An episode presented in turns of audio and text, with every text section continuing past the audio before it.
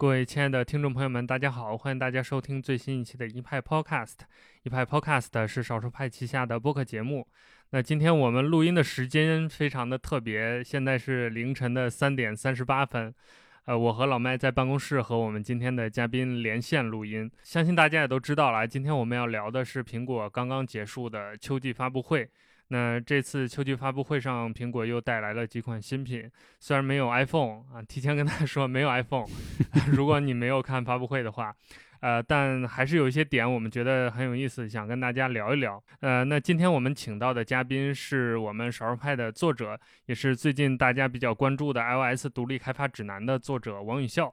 呃，那宇笑跟大家先打个招呼吧。呃，大家好，我叫王宇笑，然后我是独立应用书空的作者。书空呢是一款笔记应用，然后它可以呃支持 Apple Pencil，然后让你在 iPad 上来记笔记。想法呢就是你写多大，它的画布就会自动生成多大。呃，除此之外呢，最近在和少数派一起制作这个呃给创作者的 iOS 开发教程。制作这教程主要是因为，嗯，我自己四年前初学 iOS 的时候。我一直在试图找这样一个教程，就是能告诉我，嗯，如何制作这应用，然后，呃，有一些设计方面的知识，然后设计完了之后，我应该怎么样能宣传？基于这些想法呢，我就，嗯，和少数派合作，然后把它汇总成了一个教程。这个教程呢它包含了发现需求、早期设计，还有中期开发、后期宣传，整个一个完整的流程。所以你这个书空跟今天的发布会还挺。啊，挺搭的啊，挺应景的。对，数空用的是用的就是 Pencil Kit，所以呃，数空还是一个比较有意思啊。因为这次发布会更新的这个 iPad OS 十四呢，它支持一个就是用 Apple Pencil 直接记笔记，它就能转化成文字的这样一个方式。数空呢，刚好的这个设计呢，我就用了 UI Kit 里面的标准的 UI 文本，所以呢，你可以直接就像写名字一样。呃，在数空上，然后现在 iOS iPad OS 十四一更新之后，就可以直接来写笔记的名字了，它就会自动转换成啊打字。之前这是我最不满意的地方，因为我希望这个东西呢就关注于纸笔的书写，因为数空它是一个关注于呃用 Apple Pencil 记录的一个软件，所以我每次呢当用户打开键盘然后来敲击这个笔记的名字的时候，我就觉得这体验非常不好。这一次刚好一一更新之后啊，最后一个这个。用到敲击键盘的这个痛点也解决了。对，所以就像刚才雨校介绍的啊，他本人在做一些应用的开发，而且对整个苹果这个生态非常的熟悉。呃，所以今天我们请他和我们一起，刚好雨潇现在还在加拿大，所以时差上跟美国那边是同步的。就他也看了全程的这个发布会，刚才我们简单的沟通了一下，于是就促成了今天的这样一期节目。呃，所以接下来这个部分，我先简单的跟我们听众介绍一下，就是刚刚结束的这个发布会都发布了哪些内容吧。因为可能很多听众刚刚起床，然后一边听播客一边在上班，昨天没有看这个发布会，呃，可以带大家大概的了解一下。呃，首先是我们的 Apple Watch 发布了第六代，呃，这代 Apple Watch 新增了几个颜色，像蓝色、红色，还有金色的那个质感也有变化。那这次最主要的一个功能就是新增了血氧监测。之前是只有心脏的那个叫什么 ECG，嗯，对，嗯，ECG 监测就是心率监测。那这次增加了血氧，然后 S 六的芯片有了变化，基于 H 三做了 S 六的这个 CPU 的芯片。然后这次还有一些小的功能更新，比如说新增了高度计，你可以在爬山的时候看到自己所在的海拔高度。啊，然后这次表盘还有很多新的设计，呃，包括表带还出了几个新的款式，这都是 Apple Watch 以往每次更新都会有的东西。嗯，呃，那除了这个主款的 Apple Watch 之外呢，Apple Watch 还出了一个 SE，所以这次 SE 这个系列也来到了 Apple Watch 上，它就是一个可以说是一个缩减版的 Apple Watch 了，就它去除了心率监测功能和血氧监测功能，然后其他的配置整体差不多。呃，CPU 芯片也比 Apple Watch Series 六稍微弱一点点。那除此之外，软件上还有一些辅助功能，就是以前如果你没有 iOS 设备的话，是不能激活 Apple Watch 的。那这次新增了一个 Family Setup 的功能，就是你可以让，呃，它其实有点像小天才手表，就是让家长你有 iOS 设备的其他人来给你的这个手表开通。呃，开通了之后，你也可以在手表上正常的使用任何功能都没有问题。但与此同时，可能一些管理的一些项目就需要有那个 iOS 设备的人来帮你做了。在这个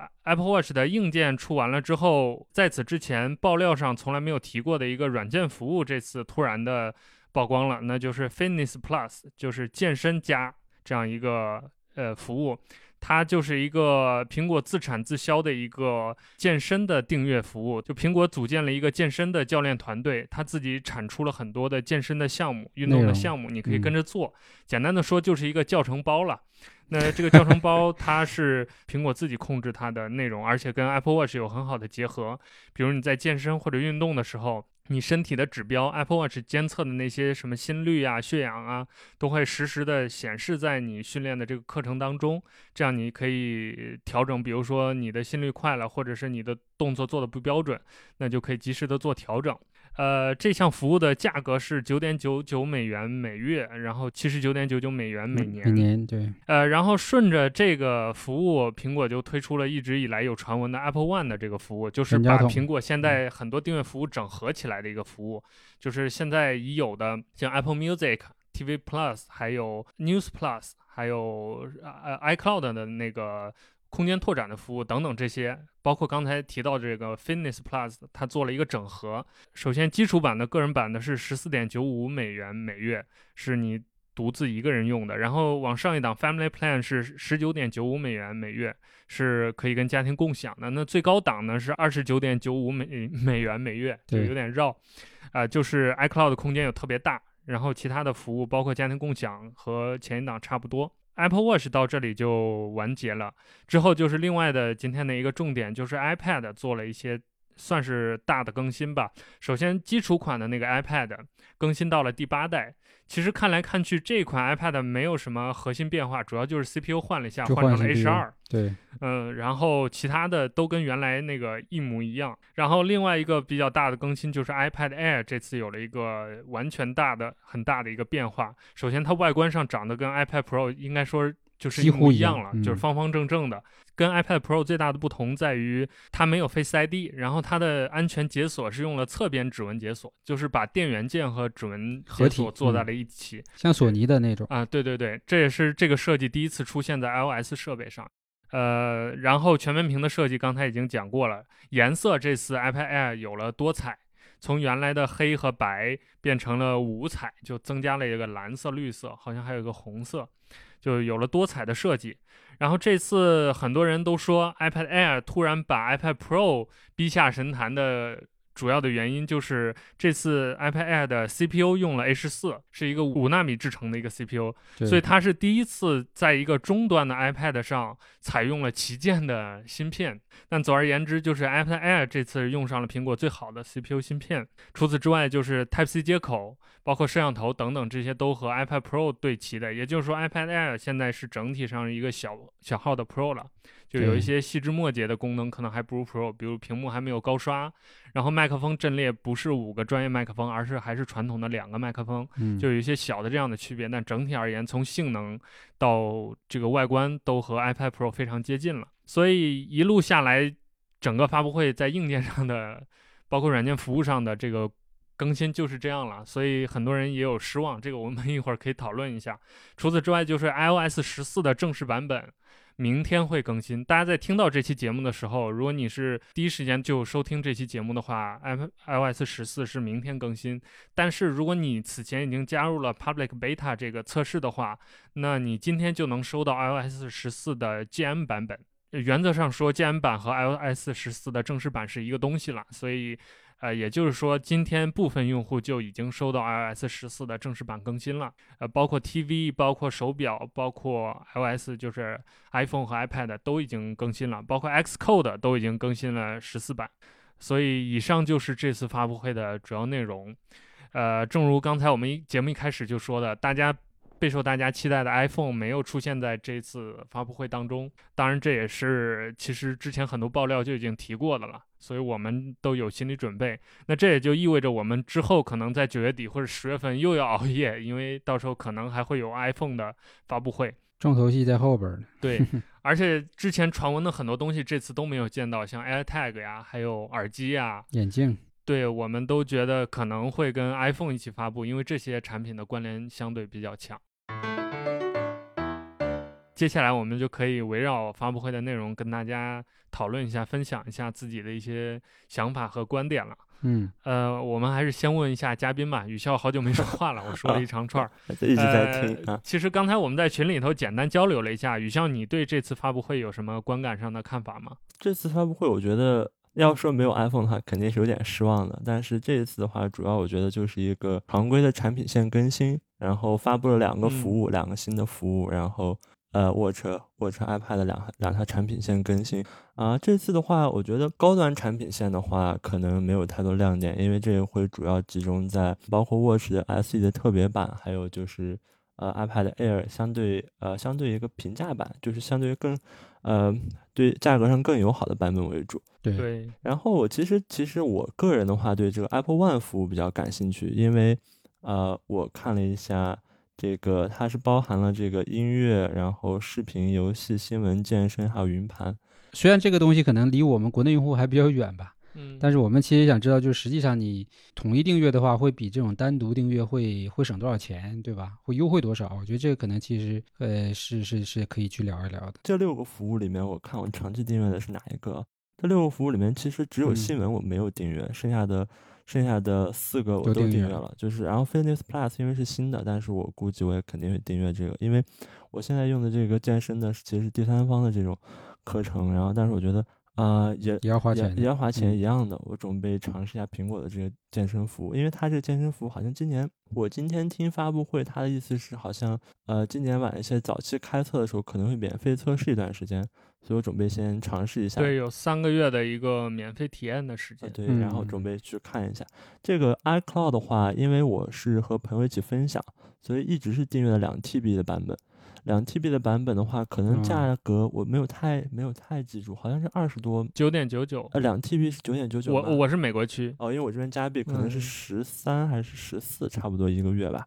然后因为这个服务一直在订，但是 iCloud 的两 T 版它存在一个问题哦，就是我之前经常给苹果反映，两 T 版的同步效果不好，因为我电脑的文件非常多，我其实把它当成一个长期的备份盘来用。我之前用二百 GB 同步的时候呢，它就非常快，然后但是上两 P 两 TB 同步的时候，尤其是当你把桌面同步打开的时候，它就同步的非常慢。有的时候你几乎得等半天、一个小时、两个小时之后，它才会同步过去。所以我觉得这两 T 版的空间存储上同步还是有一定的问题。啊，所以这个是因为尺寸变大，就是容量变大了导致的。我之前 iCloud 也遇到这个问题，我甚至还因为这个刷过一次系统，嗯，就是我的文件死活同步不了，因为我也是买的两 TB 嘛。嗯，我当时完全没有往这个方向上想，原来是对，尤其是在 Catalina 前呃这个系统前几个月更新那个 iCloud 文件夹同步之后，问题非常多，很多人电脑的这个 Finder 打不开，就正式版的系统打不开，都是因为其实是因为 iCloud 后面那个 Bird 它始终在未响应，所以 iCloud 的话，我估计他们在折腾这些呃后台的时候，还是存在一定的问题，目前的稳定性呃不算非常好，还有很大的进步空间吧。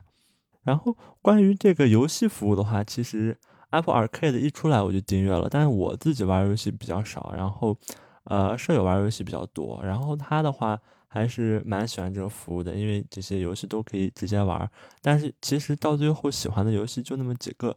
还是比较偏向于直接购买，但是也没有办法，所以就把它订阅上。然嗯后 TV Apple TV 的这个服务的话，它苹果 Apple TV 的视频，他们有一些原创剧，然后也有一些购买的剧，比如说之前的 Tom Hanks 的一些呃军事的电影呀，还有之前的那个啊、叫 Elephant Queen 那个象女王的那个他们购买的那个电影呀，这些第三方买的电影的话，品质还是非常高的，所以之前出于这个原因把它订上。而且好像哦，对，因为买 iPad 的时候，它 Apple TV 有一年的免费，所以一直一直就有这个服务。对我现在手机也是用的他送的那个一年的，马上到期，该交费了。嗯、刚好该交费了，它新服务又出来了。然后最后 Music 的话，我其实长期订阅的，因为在海外的话，国内的很多呃音乐服务都没办法，因为国内很多音乐版权都只能在国内听，然后在海外的话，基本上这嗯些、呃主流的像 QQ 音乐呀、网易云音乐呀这些呃服务，基本上就是一个呃半残的这个状态，因为很绝大部分音乐都听不了了。然后所以就用这个 Apple Music。Apple Music 的话，它的音质比较有保障，然后你不会听到一些嗯歌的那种现场版，比如说。但是呢，我觉得它的推荐，它的推荐系统完全比不上云音乐呀，或者早先豆瓣 FM 那种，就你听一首歌听还想听下一首，还想听下一首。这个 Siri 一推荐啊，就听完下一首之后，你就得把它关了。打包了之后，应该价格会会省一半，可能都不止一半了。因为如果是家庭订阅的话，像美国区一个 Apple Music 就要十五美元每月。啊，然后再定一个别的，随便算俩吧。iCloud，嗯，对对，就就三三五十了。嗯，然后他这一个月按家庭的话才十九点九九，十九点九五嘛。对，所以还是挺划算其实。就是外国人他们家人比较多，因为是订阅支持五个人嘛。外国的话一般都是至少一对夫妻带两个孩子这种，然后所以他们可能会觉得更更有价值吧。因为如果用的人多的话，均价就会便宜一些。这还是要看自己需要什么服务。嗯我觉得像比如说对我来说，这个新闻啊，我就很少看。之前关注过一段时间，但是这个新闻后面我觉得啊，因为我很少去再阅读这样的就是纸媒的新闻了，所以我觉得哎，新闻就没有再订阅下去。但这个其实这个全家桶整体来说还是还算比较划算了，相对来说，对。但国内你像我的话，基本就是一个是那个云盘同步嘛，另外一个就是音乐服务，所以嗯我觉得可能没什么太大感觉吧。另外一个就是什么时候能有国内版本，我估计这个都都很难讲，遥遥无期。嗯，对，这确实，是。而且它如果入华，可能就没有那么划算了，因为现在这些服务里面有一半儿国内好像都没有，对对对，游戏没有，新闻没有，TV 也没有。它没办法绑了就，没办法做成一个大的这个 bundle。对，而且包括那个健身，其实我怀疑国内可能也现在确定是首发没有嘛，我估计之后也要很长时间没有，因为我觉得也涉及内容版权的问题，对对包括本地化的一些语言之类的东西。我觉得比我比较感兴趣的可能是，可能是因为大家不太在意的点，是那个 Watch Watch 的这个第六代产品上，它的 S 六的芯片，在 S 介绍 S 六芯片的嗯。时候，这个演讲者说，这个 S 六芯片其实是 iPhone 十一上那颗 A 十三芯片的改版。为什么我对这件事儿特别的特别的感兴趣呢？是因为我之前一直在考虑这个 Apple Glasses 眼镜儿的到底会采用一个什么样的方案。这个眼镜儿呢，如果要嗯是它采用有两个方案，如果要是想把眼镜性能推得特别强的话，它需要一个挂机，就是需要需要额外外挂一个设备。这种这种方案，我觉得苹果可能不会选，因为呃，苹果主要是太难看这种无线的设备嘛，对吧？对，挂一个就不符合他们的这个需求。然后，如果要是它单独变成一个外设的话，就类似于 Apple Watch 一样的外设的话，Apple Watch 早先遇到了什么问题呢？就是因为它的电池比较小，因为它的设备大小有限，它的电池容量比较小，所以不能上性能非常强大的芯片。所以早先的 S 芯片呢，S 一、S 二、S 三这些芯片呢，全都是特别给这些这些这些表定制的芯片，它的性能其实是比较弱的，就前三代产品用起来都非常不顺畅。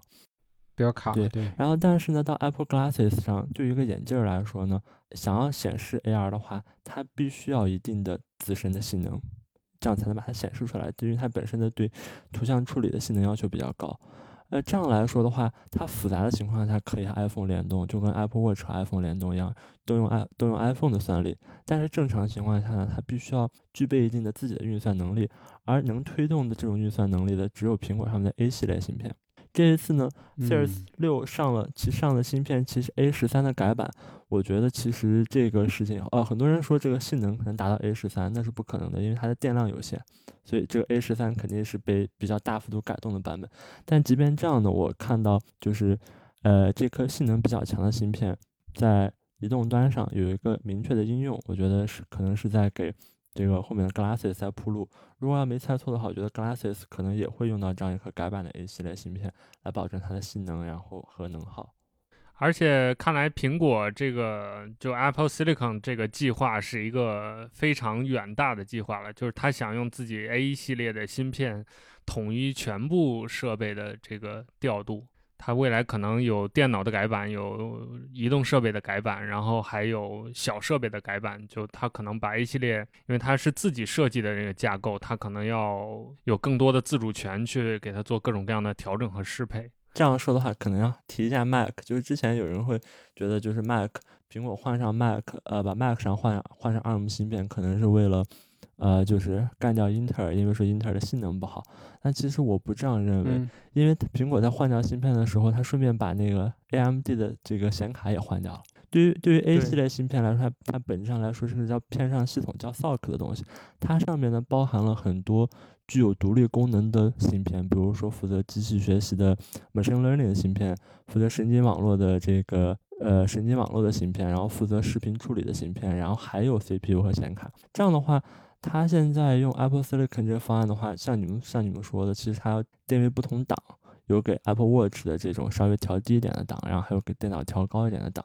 这个东西我还是挺看好的，因为因为目前的话，大家用 Mac 的话，肯定也知道它稍微用一些复杂的东西，它就起飞了。这个目前的这个英特尔的传统的这个叉八六的芯片，它散热太大了，就是没办法保证一个嗯良好的使用体验，所以我还是个人还是比较期待这个 ARM 的芯片的，因为从性能角度来说的话，呃，ARM 像现在 iPad 两年前的芯片，比如说像 A 十二、A 十二、A 十二叉的这个芯片，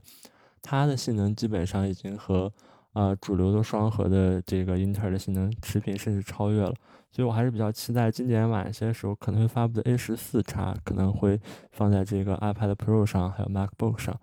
然后最让我感到好奇的，实际上是 Mac Pro 这产品线，因为苹果之前说他们会用这个 Apple Silicon 会替代全系列的产品，Mac 的全系列产品，所以我很期待，就是两年之内，也就是两年差不多截止的时候，这个 MacBook，呃，不是是 Mac Pro 到底会用上一颗什么样的芯片？我对这颗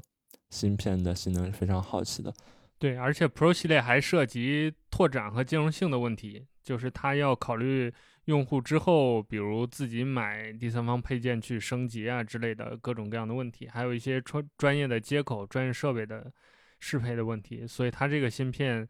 就现在他用的英特尔的解决方案，等于说还是通用方案。那将来他做了自己的之后，会不会有什么变化，还是挺值得看一看的。这一点啊，就是那个关于接口的问题啊，因为现在 MacBook 上用的就是雷电三接口嘛。我之前特别好奇，说没办法用雷电三，因为雷电三的接口的那个，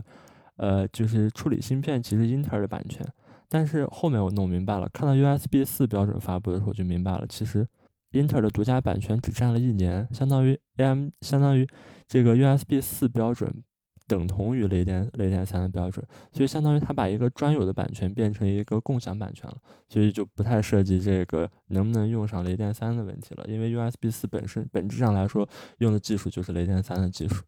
这个也是当初就是上次发布会苹果说有 Apple Silicon 这个事儿的时候，大家讨论的一个热点。因为当时大家还觉得雷电接口对于苹果设备还挺重要的，而且现在它把所有的口都改成这个口了。那下一个苹果设备怎么办？很多人也很好奇。但是随后其实苹果就给出了答案。然后 Apple Watch 其实它主要我觉得，呃，新功能我觉得倒倒没有啥稀奇吧，因为血氧这个东西其实在很多的这种户外运动手表啊，对吧？包括像国内的一些这个穿戴产品上，其实都有这个能力的。然后我我我也发了微博说，关于这个华为的，就是我最近在体验这一款，其实它的血氧监测也还是比较完善。然后主要我觉得是它那个 SE 那个版本其实挺有意思的，这个比较明显，其实就是针对这个家里家庭的这个小孩啊或者老人呐、对吧？我觉得这这这招挺狠的，因为 本身儿童手表就是一个很大的一个市场，然后再把老人也给加进来，那我觉得这个其实对于它拓展这个 Apple Watch 的一个市场和销售是挺大的一个刺激。国外我觉得应该是没有什么太大问题，国内就看情况了，因为国内本身这个儿童手表领域有这个相当于巨头在嘛，对吧？小天才这个已经都占了百分之六七十的市场。然后另外一个就是我作为家长，我会比较担心就是这个耐用性，嗯，因为小孩儿嘛，他其实到处跑、到处跳，他其实是不管这个磕呀还是碰的问题。那可能是不是哪一下子就把这个屏幕磕碎了呀，或者什么的？那这个其实我我觉得我是有点承受不了的。所以在这个方向上，不知道实际的情况怎么样。嗯，国内类似的儿童手表都采用那种有点像军用设计的对对那种对厚厚的，对 就专门又防水防止。对，防水，然后又又防防撞，对吧？都是那种那个硬胶材质的吧。但确实，你说从佩戴的这种美观舒适性上来说，我觉得肯定是没有这个 Watch 这个会更好的。iPad 我觉得确实是挺，iPad Air 这个确实挺惊艳的，因为开始的时候是讲那个呃普通的 iPad 嘛，我说这这这这就升个升个 CPU，而且它还绕来绕去，对，啥都没变，我还 在那吐槽。但随后来了一个 Air，直接就上了一个这个 A 十四的 CPU，这个我觉得确实是呃很很超出这个预期的。然后整个的，我觉得从配置啊，还有颜色啊，各个方面其实是真的蛮吸引的。然后我们也去比了一下价格嘛，就是基本上这个同同样这个容量的 Pro 跟 Air 之间大概差一千块人民币左右，所以那我觉得这个竞争力也还行。其他的各方面其实除了那个刚才讲那几点，呃，摄像头、麦克风，还有这个高刷屏，那其他其实配置基本上接近，而且其实你又又有一个更强的 CPU 嘛。然后，但我觉得从这一点的话，其实你会发现，苹果对于 iPad 这个产品线的重视程度明显是在加强嘛。本身今年疫情其实是已经在助推 iPad 的一个一个迅速的这个增长，然后可能也是通过这个事情也进一步的教育了市场。比如说，不管你是用来学习，可能还是用来远程工作，那 iPad 它的这个使用的呃频率或者说这种呃场景越来越多。那我觉得从苹果的一个长期战略来讲，它其实是在有意的把 iPad 变成一个主力工具。我觉得其实在在在打下一个阶段的一个叫什么生产力市场也好，或者是叫这个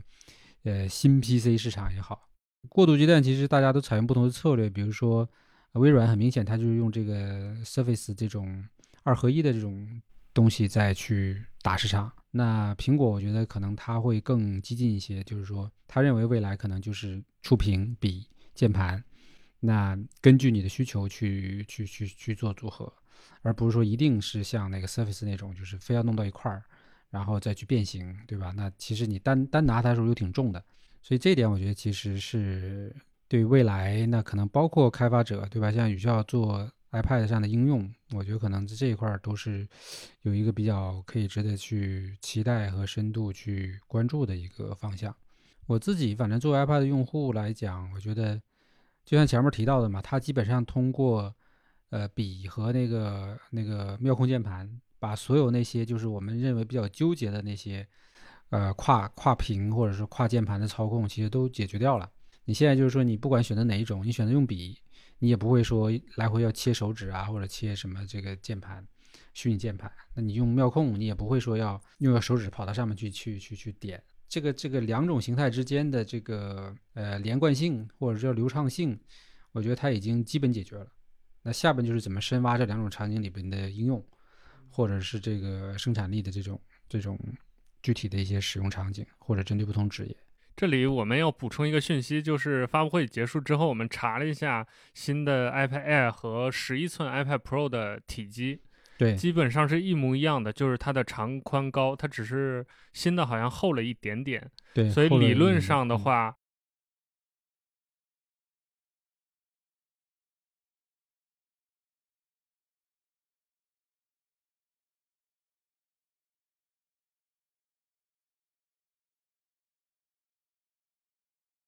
就是 iPad Pro 的那个十一寸的版本的所有的配件都可以直接给 iPad Air 新款的来用，对，包括那个妙控键盘，包括新的笔也是通用的。就新的 iPad Air 也有磁吸的功能，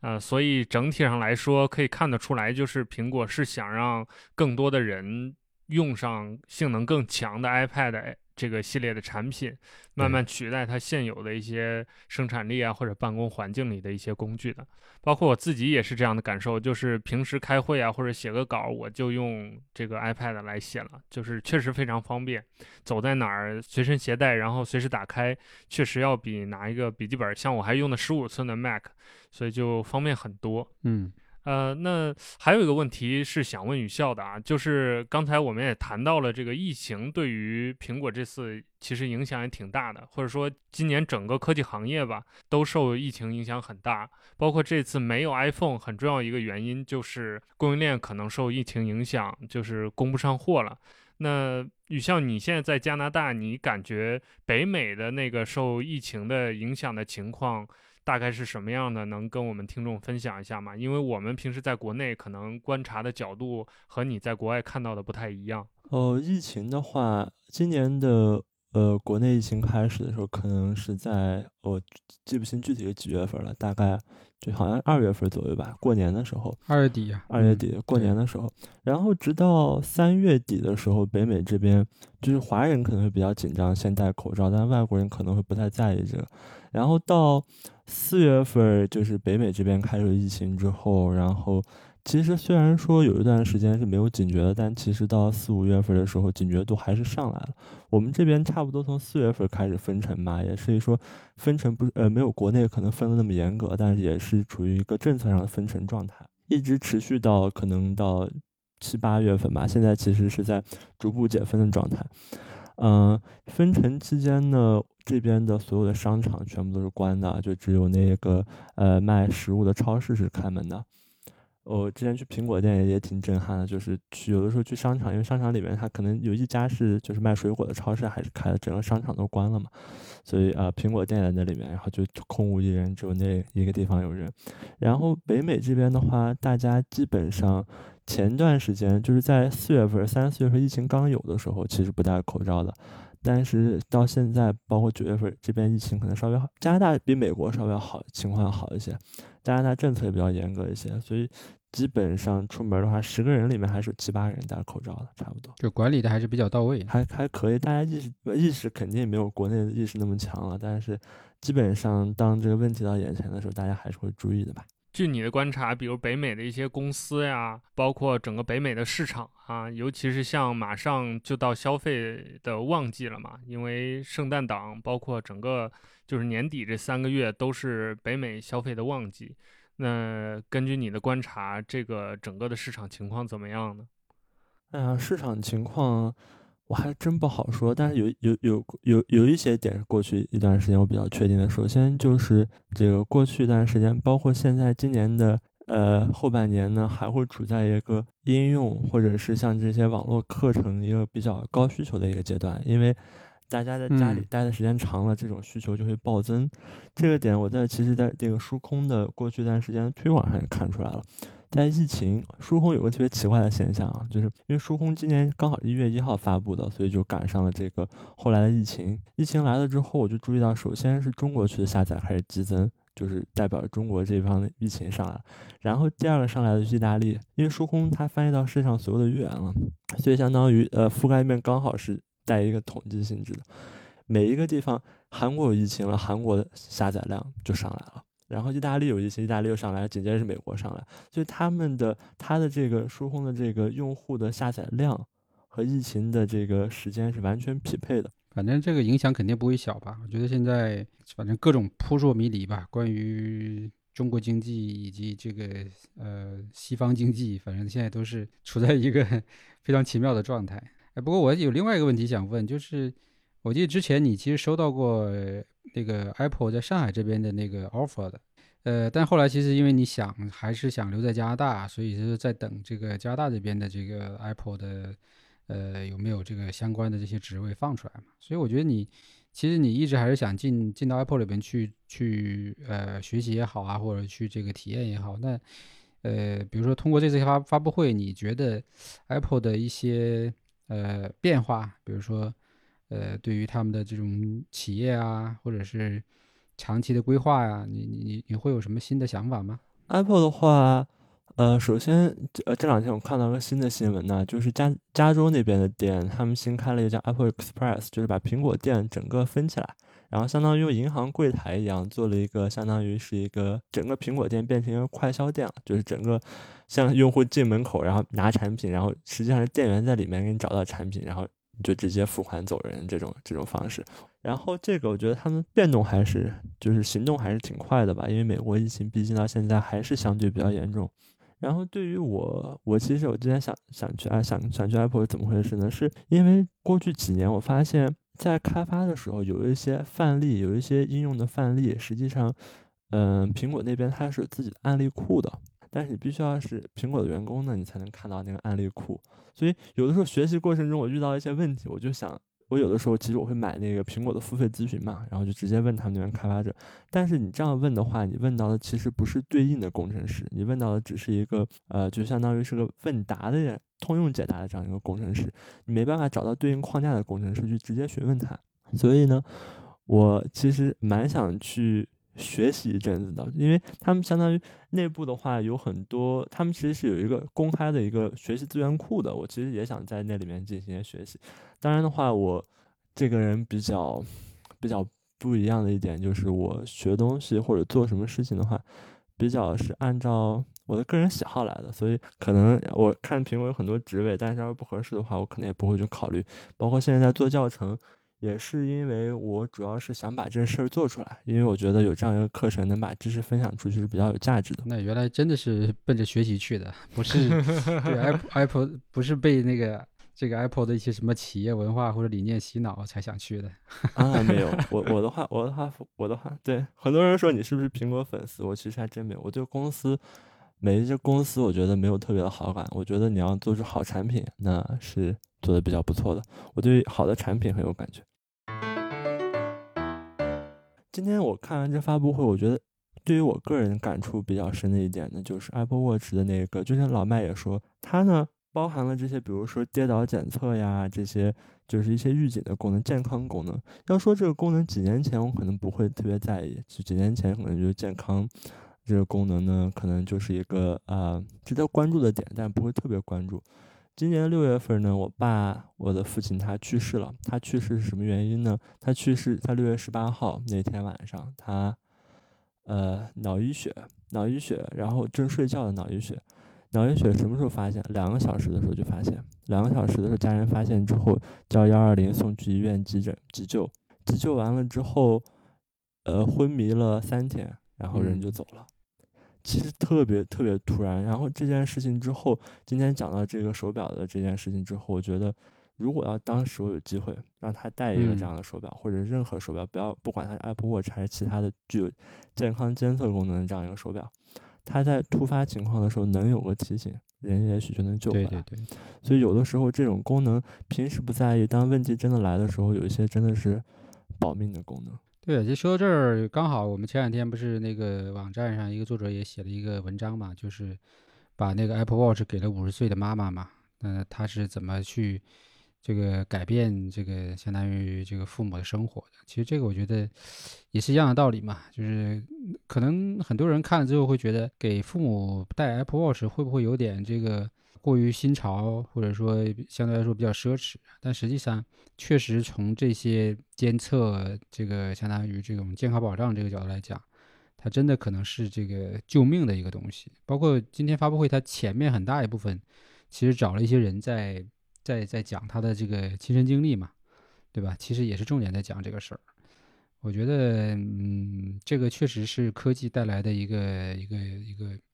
新很重要的价值吧，对，包括我现在也也可能会对自己的这个，因为也也也这个四十不惑了嘛，对吧？你虽然说自己感觉不到说好像有什么明显的不舒服或者是这种问题，但是有一些潜在的东西也是需要有一些定期的监测来去这个这个这个给一些提醒啊、提示之类的。其实刚才我就想让雨笑总结一下，但我感觉雨笑刚才说的这一段就。呃，作为我们今天发布会，刚好就是一个轮回一个圈儿，就是这次发布会一开始，库克就谈了很多价值观上的东西，包括找了很多的，就像刚才老麦介绍的，找了很多的这个实际的用户，他们谈了很多 Apple Watch 的这个心率监测功能怎么帮助自己。检测身体，然后甚至救了自己命的这种，发现自己潜在病的这种故事，其实我相信我们听众很多关注科技圈的也听过这样的故事了，就是可能哪个人然后带了 Apple Watch，突然提醒他心脏有异常的颤动，然后他到医院检查，发现自己的心脏有问题，类似这样的故事。那其实我们一直以来在讨论科技产品的价值啊等等，这。其实就是我们一直在关注苹果，关注它的产品最核心的原因，就是它总在这些地方还能在生活当中实实在在的带给我们帮助，带给我们实际呃有用的东西。所以呃，包括之后可能苹果还有一些新的发布会，今年很多东西它都还没拿出来。包括我们少儿派也一直在关注其他的科技领域、科技行业的一些东西。我们其实。我相信所有的，包括我们听众想要的，最终也都是这个东西，而不只是看一个发布会、图个新鲜、玩玩嗯手机什么这么简单。嗯，做产品吧，我觉得价值观这个东西还是一个很重要的一个基础。但是呢，也确实，我觉得国内我们，因为我最近接触国内厂商接触比较多嘛，然后我觉得其实国内的这些产品也是在奋起直追，所以在未来，我觉得这个市场还是会有更多的选择，以及有更更对消费者来说是更好的一个事情吧。我反正只希望说这个，呃，两边儿的这个这个大战啊、或者对峙啊，能够这个早早一点结束吧。我觉得这个其实才是真正阻碍这些科技创新、科技发展的一个最关键的一个问题。今年这个疫情本身是一个自然的现象，但是与之相伴的很多人与人之间的冲突，确实不是我们想看到的。，包括今晚发布会之前的一些各种的，对对，这种小花絮、小事故。对，其实真的都挺让人觉得挺无奈的。我觉得嗯，哎，嗯，好，那我们今天就聊到这儿吧。对，呃，我们这也是第一次，我们以声音的形式跟大家相当于做了一个早报。我们现在节目录完是北京时间的刚好凌晨四点三十分。对对还得所剪，对，所以大家听到这个节目的时候，可能是早晨八九点钟的时候。呃，那大家也要记得，我们少儿派还是历年每一次苹果发布会，包括其他一些重要的科技发布会都会做的，就是有一整天的回顾，一整天的新闻的报道和分析。呃，包括今天还会有大家熟悉的几篇文章出来，包括刚才提到的 iOS 十四已经可以说是更新了正式版，那包括体验的文章也会出来。嗯对，呃，所以呃，希望我们听众朋友们在听了这期节目之后，还能继续关注我们少数派关于这次苹果发布会，还有后续苹果发布会的一系列的报道。对那最后我们也再一次感谢雨笑来临时被我们抓过来，我们现场录了这样一期节目。呃，也是多亏了雨校没有特别大的时差的问题，我们才才能在北京时间凌晨三点找到这样一位朋友跟我们一起聊刚刚开完的这个发布会。呃，最后还是也谢谢我们的听众朋友们的收听和支持，我们下期再见。听到这儿的就转发一下嘛，对吧？我们这么拼，对吧？不容易啊，拜拜。拜拜拜拜。谢谢，拜拜。